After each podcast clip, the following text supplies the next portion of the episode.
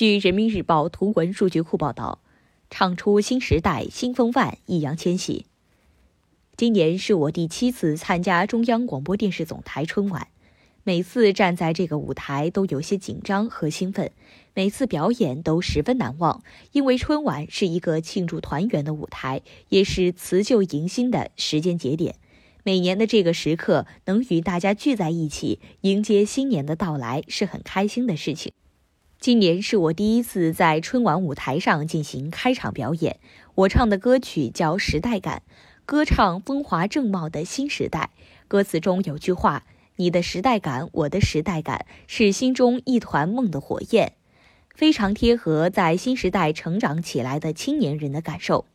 在昂扬的激情之下，是我们对祖国日新月异发展的自豪与对未来的憧憬。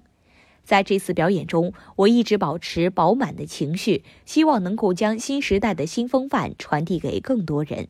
我也希望通过这首歌曲，将新年美好的祝福传递给电视机前的观众朋友，一起迎接虎年的到来。